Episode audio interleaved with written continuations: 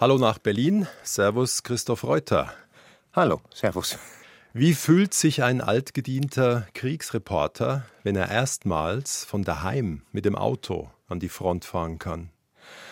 Komisch, ganz, ganz komisch, weil sonst war es eben immer so, dass man in ein Flugzeug steigt und dann auch den nächsten Flug nimmt und durch bizarre Grenzkontrollen kommt und dann ist man irgendwann an diesem Ort, sei das Syrien oder Jemen oder Afghanistan und jetzt hat mich das Team in Ostpolen eingesammelt und dann sind wir mit dem Auto einfach weitergefahren und landeten dann mit dem Auto in so einer Art Reenactment aus dem Zweiten Weltkrieg, zumindest klang es so. Unheimlich. Das ist schon beängstigend. Eine Stunde, zwei Menschen im Gespräch auf Bayern 2. Norbert Joa trifft Christoph Reuter. Unterwegs ins Ungewisse. Als Spiegel Autor und Reporter des Jahres 2012 den Preis gab es für Geschichten aus Syrien. Wie gesagt, da mussten sie noch hinfliegen. Jetzt reichte ihr VW Golf für die 1000 Kilometer von Berlin in die Ukraine. Aber am Ende, Krieg ist Krieg, einer wie der andere? Nein, nein, überhaupt nicht. Nein, da gibt es so viele Leute sagen, grau ist grau, aber nicht wissen, dass es tausend verschiedene Grauzonen gibt.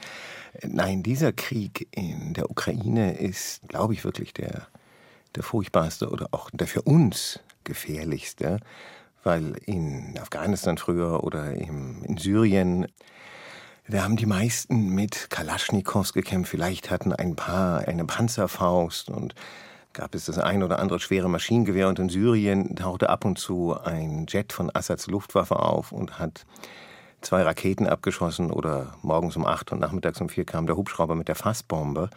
So furchtbar das war, das konnte man kalkulieren ein bisschen. Wenn man sich 500, 1000 Meter weg von der ersten Linie gehalten hat, wusste man, hier passiert uns nicht mehr viel, weil die Wahrscheinlichkeit, dass uns eine Kalaschnikow-Kugel noch auf 1000 Meter trifft, ist extrem gering. So, und dann äh, waren wir jetzt einen Monat im tiefsten Winter in Bachmut im Donbass und die russische Artillerie kann man Kilometer weit schießen, die kann aber auch zwölf Kilometer weit schießen. Und meistens schießt sie für ein paar Tage äh, aus irgendwelchen Gründen genau vier Kilometer weit. Aber wir haben das erlebt, dass hinter uns auf einmal Granaten einschlugen, während wir noch auf dem Weg nach Bachmut waren.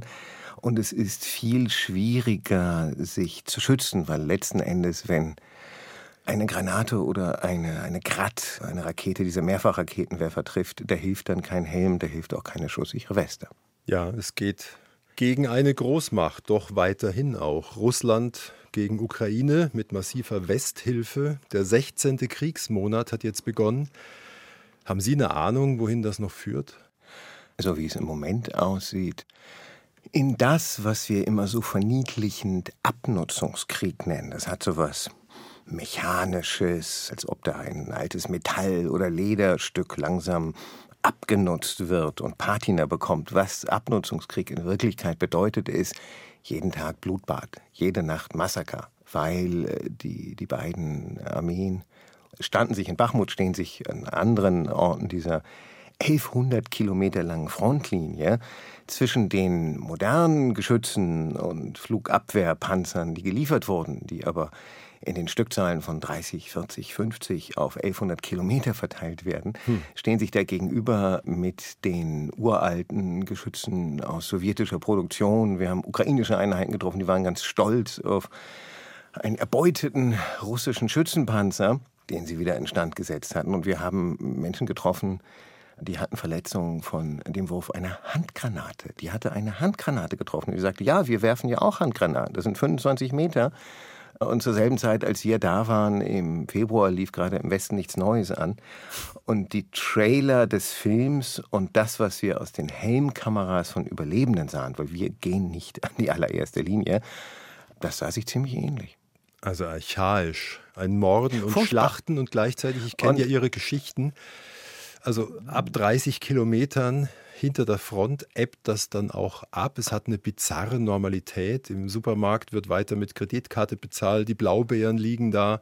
In den Zügen gibt es gebügelte Bettlaken. Ja. Es ist eine Gleichzeitigkeit. Absolut normal und unnormal. Richtig. Und um äh, Ihre Frage vorher abschließend zu beantworten, ich fürchte, es wird sich weiter schleppen, weil keine Seite, auch die ukrainische, kann nicht mehr so überraschend irgendwo zuschlagen. Und was wir erlebt haben, sehr, sehr bizarr, war eben dieser händeringende Versuch, das normale Leben weiterlaufen zu lassen. Stichwort Blaubeeren im letzten Supermarkt vor der Front. Kiwis. Es gab Kiwis. Die, und wir fragten aber, wieso hier Kiwis? Und sie sagten, wir versuchen das alles am Laufen zu halten. Und wo die Leute sagen, ja, gerade jetzt im Krieg ist das wichtig, weil wir wollen uns nicht kaputt machen lassen. Jetzt sind Sie ja auch so eine Art Wanderer zwischen den Welten. Also Sie leben in Berlin, aber sind im Kriegseinsatz, vor allem im Nahen und Mittleren Osten, jetzt eben auch in der Ukraine. Wie erleben Sie eigentlich das Ganze hier, wenn wir uns so ärgern und abarbeiten zwischen Gendern und Wärmepumpen? Ach, das hat mich früher mal geärgert, dass ich wiederkam aus, ich weiß gar nicht, was es war, Irak, glaube ich, und dachte, was, was habt ihr hier für Sorgen? Das, damals war es die Pendlerpauschale, ob die abgeschafft wird oder nicht. Und man denkt sich, aber woanders wissen die Leute nicht, ob sie den Tag überleben. Und danach wissen sie nicht, wie sie den Tag überleben, wenn der Krieg nachlässt und der Hunger kommt. Aber irgendwann gewöhnt man sich auch daran, dass es so ein bisschen wie Pendeln. Also andere steigen in die S-Bahn und pendeln zur Arbeitsstätte. Ich pendle halt alle paar Wochen, manchmal alle zwei Monate zwischen Afghanistan und hier. Und man muss sich ja auch äh, überlegen, was ist die Erfahrungswelt, die uns Dinge wichtig erscheinen lässt. Und wenn die Erfahrungswelt hier nun mal ist, außer Wärmepumpen, Inflation, was ja nicht so ohne ist, und mhm. Gendern, gibt es nicht so richtig Wichtiges, dann ist es halt das, was wichtig ist. Und ärgere mich nicht mehr über, über die Stimmung hier, sondern versuche einfach äh, aus meinem Berichtsgebiet den Leuten nahezubringen, dass es eben auch Teile der Welt gibt, wo die Leute wirklich ganz elementare Sorgen haben und ich kann immer nur wiederholen, es gibt, das sind nicht allzu viele, aber es gibt doch eine große Hilfsbereitschaft. 1 zu 1, der Talk auf Bayern 2. Norbert Joa im Gespräch mit Christoph Reuter für den Spiegel in Afghanistan. Und mit mir heute in Berlin verbunden und bevor wir in Ihr neues Afghanistan-Buch eintauchen, ich habe es vor mir stehen, Sie übrigens auch als Foto im Klappentext. Ja, das Buch, das kreist um enorme Turbulenzen dort jetzt nach dem Machtantritt der Taliban. Aber ich habe jetzt auch mal reingeschaut in die Fotos, auch vielleicht um mich ein bisschen abzulenken von manchem Elend. Mein Gott, ist das Land schön. Nicht wahr? Deswegen, ich habe noch nie ein, das ist das siebte Buch, ich habe noch nie ein Buch mit einem Fototeil gemacht. Und wir fanden diesmal, abgesehen davon, dass der dramaturgische Rahmen ja der Roadtrip ist, weil wir wie die Besessenen unterwegs gewesen sind, was früher nicht ging, dachten wir, das ist so schön.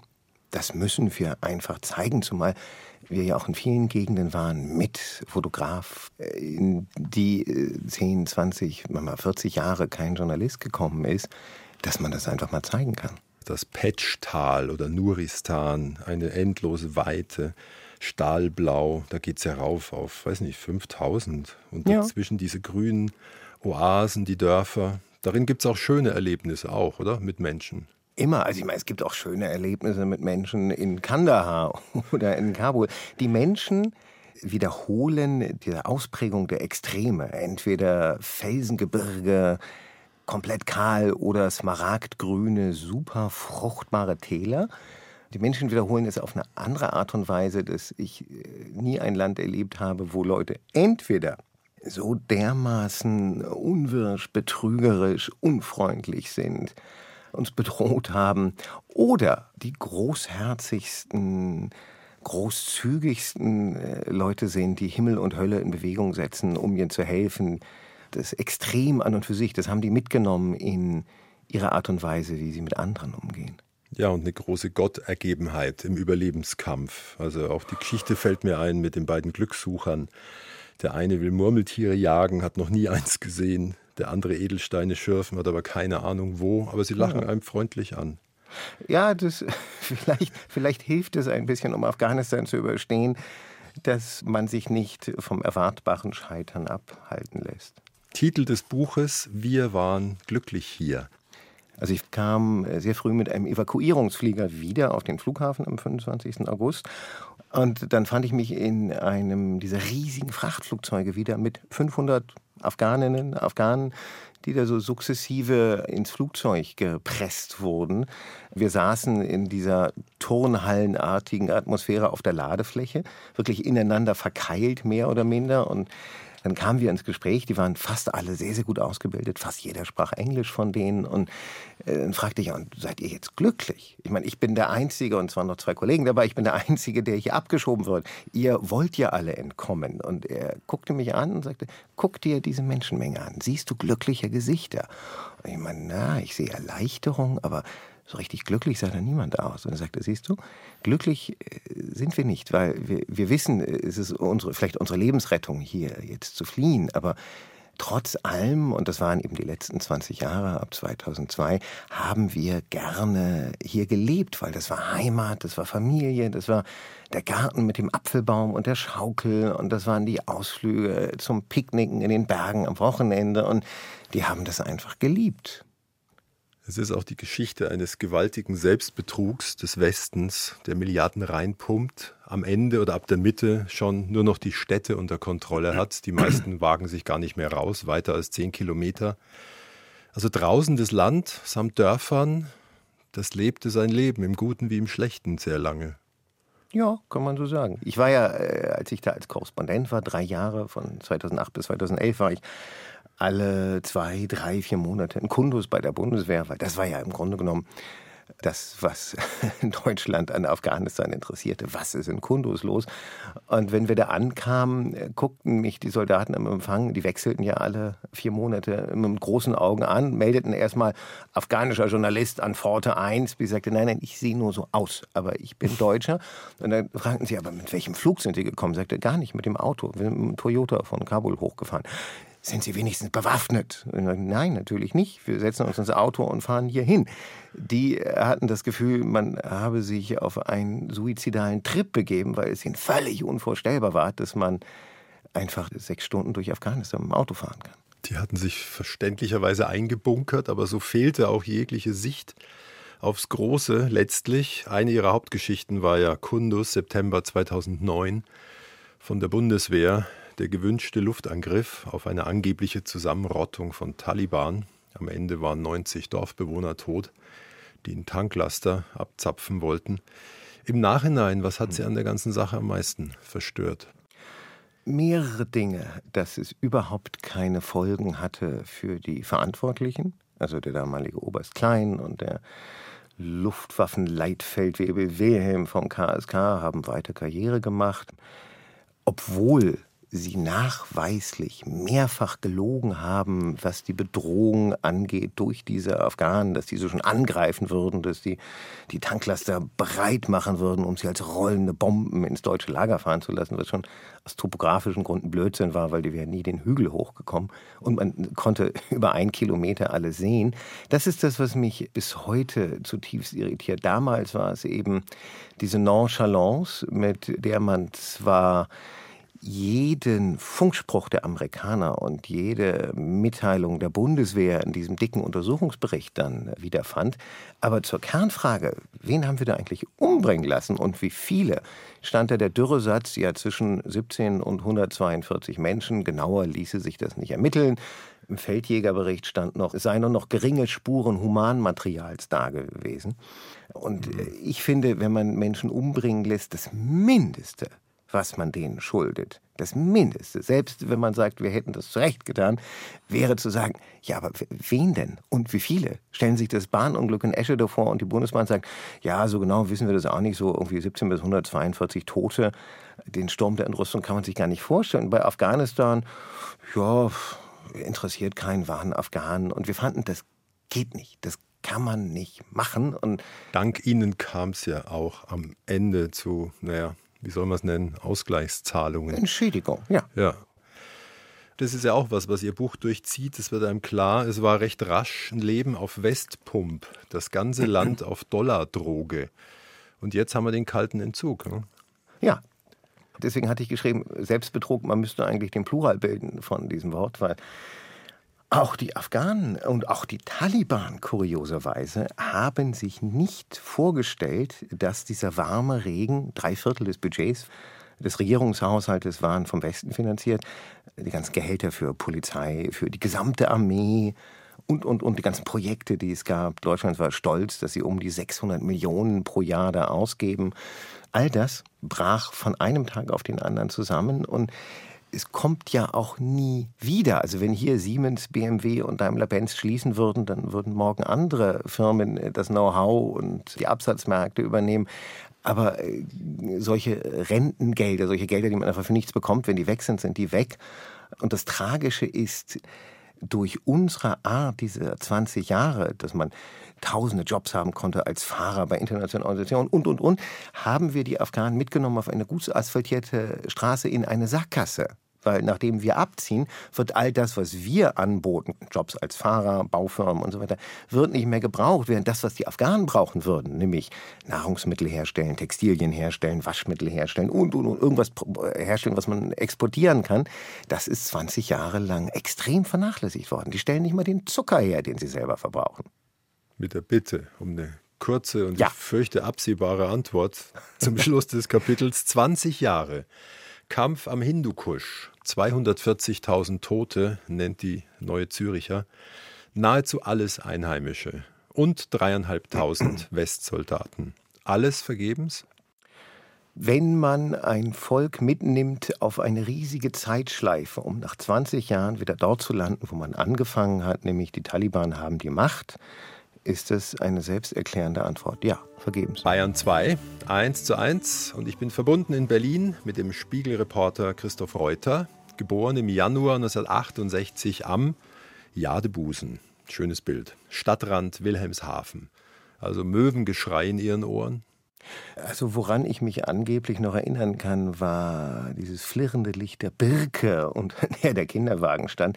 An die Möwen kann ich mich ehrlich gesagt nicht erinnern, weil wir sind dann da der etwas unsteten Unikarriere meines Vaters folgend nach drei Jahren wieder weggezogen. Hm. Der Vater war Biologe in einem anderen idyllischen Örtchen, Munster. Aber dann lese ich hier Erprobung für Kampfstoffe. Jesus. Naja, als Biologe, wenn der eine Zeitvertrag ausläuft, dann guckt man sich um, wo ist der nächste. Und diese Erprobungsstelle, und ich weiß nicht, wie das heute heißt, diese Bundeswehrliegenschaft gibt es ja bis heute. Also als es um Sarin und Giftangriffe in Syrien ging, alle Proben, die Deutschland analysiert hat, wurden in Munster analysiert. Da war er auch zwei Jahre und dann ist er dort, wie man so schön sagt, im gegenseitigen Einvernehmen gegangen, weil er fand, das ist kein guter Ort für einen Wissenschaftler. Und die Biologie ist ja die Lehre vom Leben und nicht, wie man es ins Gegenteil verkehren kann. An der Stelle die Frage an den Kriegsreporter, haben Sie eigentlich gedient? Ich hätte verweigert, ich hatte sogar eine, eine Zivildienststelle. Aber dann war ich so blind äh, mit neun Dioptrien knapp, dass ich ausgemustert wurde. Dafür haben Sie aber einen erstaunlich scharfen und klaren Blick auf die Welt. Man sublimiert dann, so gut es geht. Aber als das Plastik der Brillengestelle noch dicker war, bin ich mit kleinen Glasbausteinen durch die Welt gerannt. Insofern bin ich dem entgangen. Aber ich hätte damals verweigert, ja. Ich meine, ich bin dann groß geworden in den 80er Jahren. Da fragt man sich, wofür Krieg führen und will ich diese Aufrüstung, will ich die Nachrüstung mit Pershing-Raketen. Waren Sie bei der Riesendemo? Ja, ja, ich war, das war die erste große Demo. Ich war 81 im Hofgarten. Und dann werden Sie Kriegsreporter. Aber ich springe noch mal kurz zurück, obwohl gar nicht so viel, weil Sie waren in der fünften bei der Schülerzeitung. Da merkt man schon, das hat Sie früh gereizt. Und stimmt das? Es gab um die Zeit herum dann auch einen Artikel über eine schwule Schülergruppe, also White for Vogue. Es gab eine ganz kleine Anzeige der schwulen Schüler Selbsthilfegruppe, dass die sich dann und dann um 14.30 Uhr in dem und dem Raum trifft. Die Oberstufe. Ja, und dann gab es einen Sturm der Entrüstung und dann wurde ich zum Direktor zitiert. Es hätten Eltern angerufen im Sekretariat, sie müssten jetzt ihren Kindern erklären, was schwul bedeutet. Und das sei ein Skandal. Das Die wussten es alle schon lang. Ja, aber es trotzdem, das war, wann war das, 83? Und dann, äh, man lernt ja viel auch bei einer Schülerzeitung, dann haben wir einen Preis gewonnen. Dann waren wir die drittbeste Schülerzeitung Deutschlands. Und auf einmal, in Zeiten sinkender Schülerzahlen, waren wir nicht mal diese nervige Zeitung, sondern wir waren ein Asset. Wir waren etwas, womit man werben konnte bei Eltern, dass sie ihr Kind dahin schicken. Und das war lustig zu merken, wie man auf einmal sehr viel freundlicher behandelt wurde, selbst vom Direktor. Nach dem Abitur ging es nach Hamburg.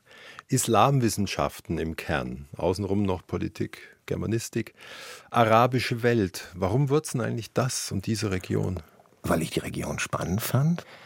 Bürgerkrieg in Beirut, Nahostkonflikt. Ich fand es spannende Länder, spannende Konflikte und ich wollte nie Journalist werden, ohne von irgendetwas wirklich Ahnung zu haben. Und dann will ich wenigstens ein Gebiet haben, wo ich zumindest ein, zwei der Sprachen spreche, wo ich gelebt habe, wo ich auch mitdiskutieren kann. Wie schwer ist Arabisch? Furchtbar, furchtbar. Tun Sie sich nie an.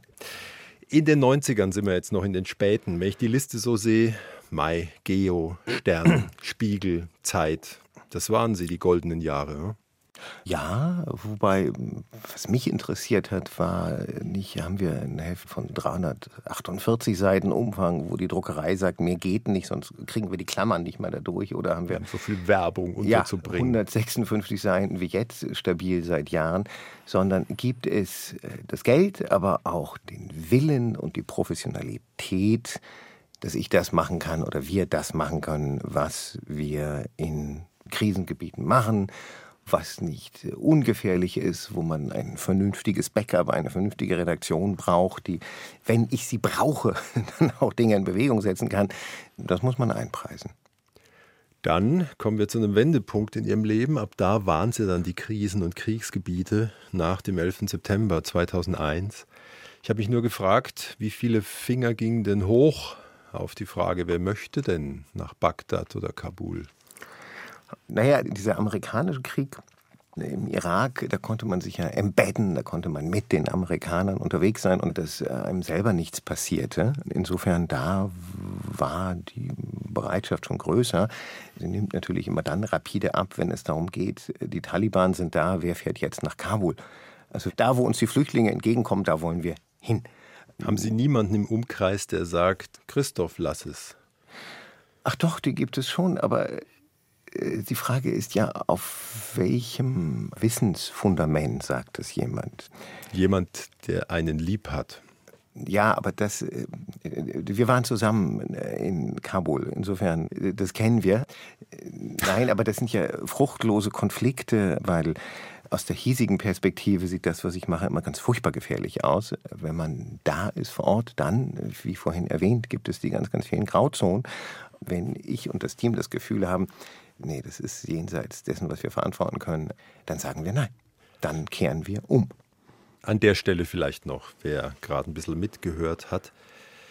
Wer jetzt im Bereich des IS recherchiert, dann Buch dazu rausbringt, mit den Taliban, unterwegs ist, den sollte man nicht fragen nach Frau und Kinder und privaten Dingen? Nein, weil äh, es gab Jahre, der, wo ich Polizeischutz hatte bei Lesungen, weil der IS erst unseren Rechercheur umgebracht hat und auch mich gerne umbringen wollte. Insofern ist das nie Thema. Ich bin verbunden in Berlin mit Christoph Reuter, Autor und Reporter des Spiegel. Jetzt begleiten Sie die Region und erkunden Sie auch seit 20 Jahren den Nahen und Mittleren Osten. Kann man das so verkürzen, wie ich es in meinem Laienverständnis jetzt für mich irgendwann so abgelegt habe? Die Gründe für den Irakkrieg damals waren von den USA letztlich herbeigebogen und gelogen? Ja, natürlich. Aber das habe ich auch immer wieder geschrieben. Das habe ich es gab letztlich keinen Grund, Hussein derart massiv anzugreifen. Außer Also- dass er ein böser Mensch ist und seine Gegner massenhaft umbringt. Genau, also wenn man, das ist immer die Frage, wie sieht man das Völkerrecht? Wir haben da jemanden, der seine eigene Bevölkerung zu Hunderttausenden mit Giftgas von Hubschraubern aus, mit allem, was die Waffenarsenale, die wir gerne geliefert haben, vorher hergeben, umbringt. So, das reicht normal hin noch nicht, um zu sagen, jetzt marschieren wir da ein und setzen den ab. Da hätten wir viele Diktatoren auf der Welt. Ja, und die Frage ist natürlich auch, wir können einen Diktator absetzen, aber was kommt danach? Und im Irak hat man ja leider gesehen, wir können den Diktator absetzen und was haben wir dann nach zwei Jahren? Da haben wir dann lauter kleine Saddam Husseins, die um die Macht rangeln und jetzt kommt das Land langsam zur Ruhe nach 20 Jahren, ist aber immer noch hochgradig korrupt und dysfunktional, obwohl es oder gerade weil es so reich ist.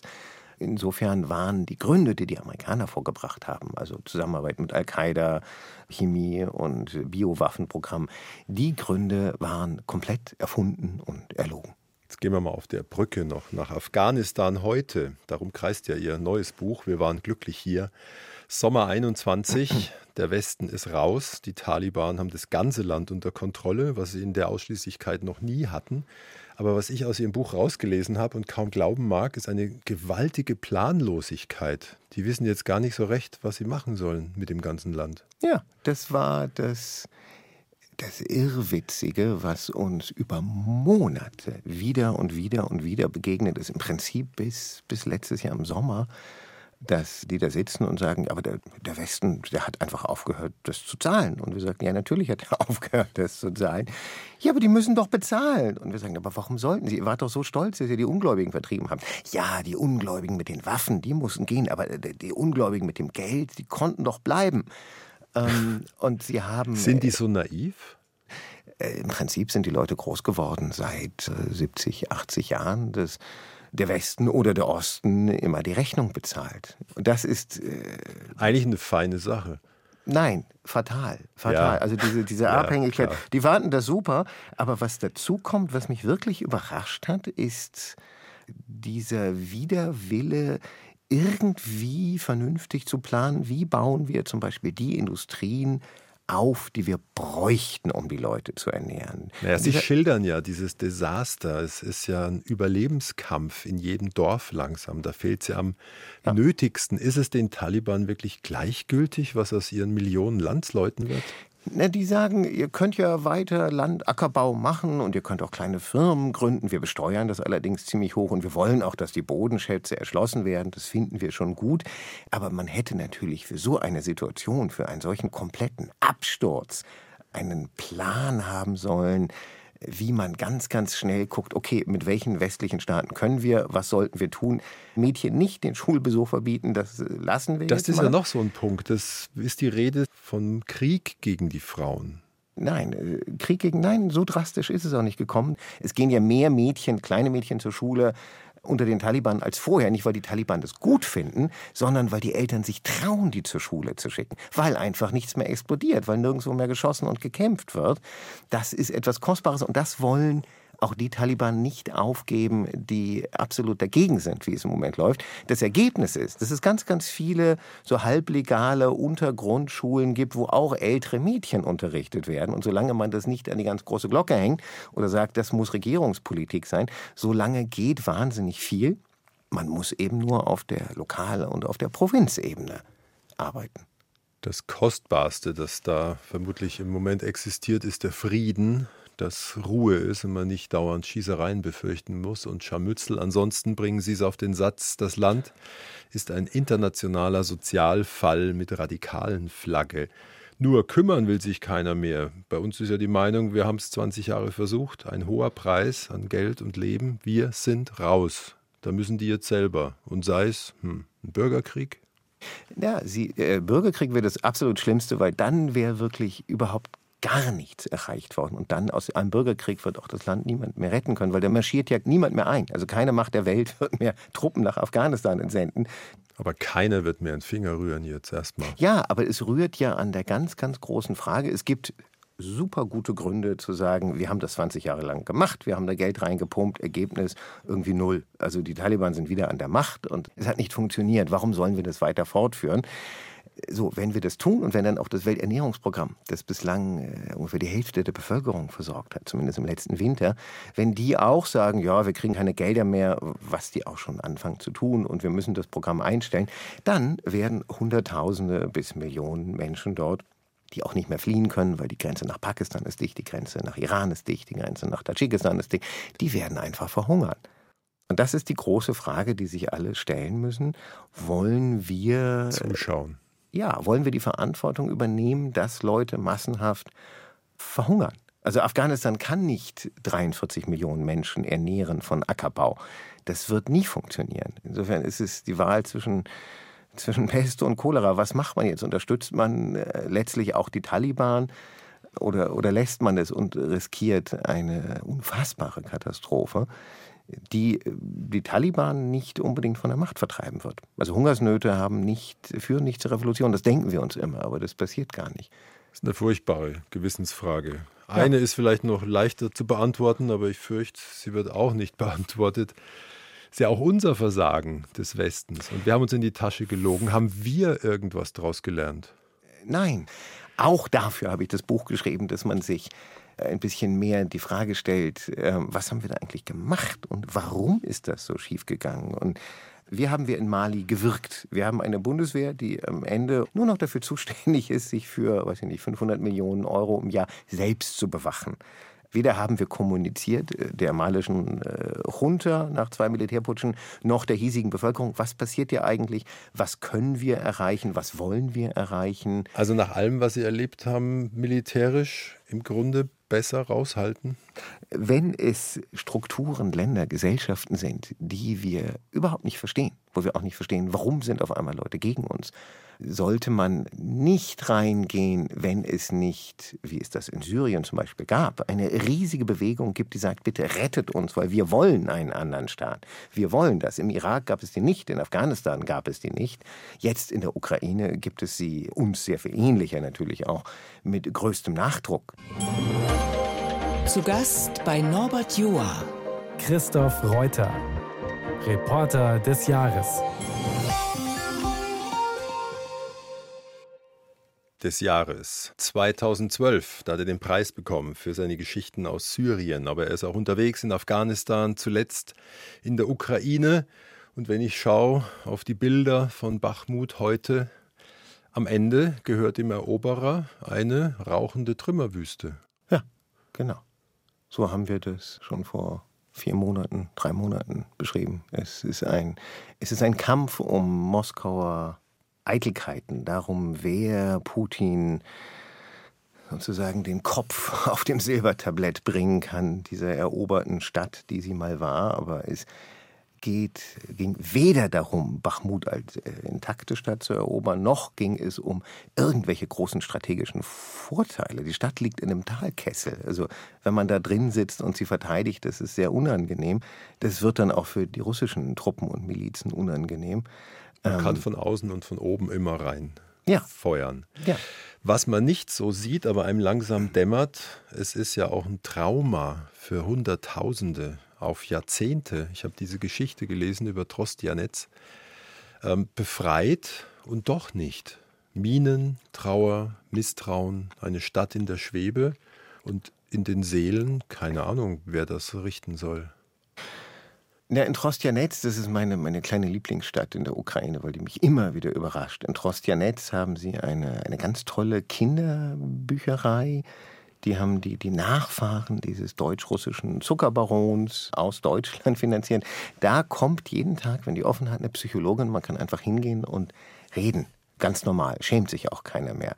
Aber was eine unglaublich zersetzende Wirkung hat über die, die Traumatisierung hinaus, ist nach dem Abzug in jedem Ort das Misstrauen, weil jeder hat, kennt Geschichten, dass man verraten wurde, dass der Nachbar verraten wurde. Woher wussten die, dass der mal bei der Armee war? Woher wussten die, dass er sich dort versteckt hat?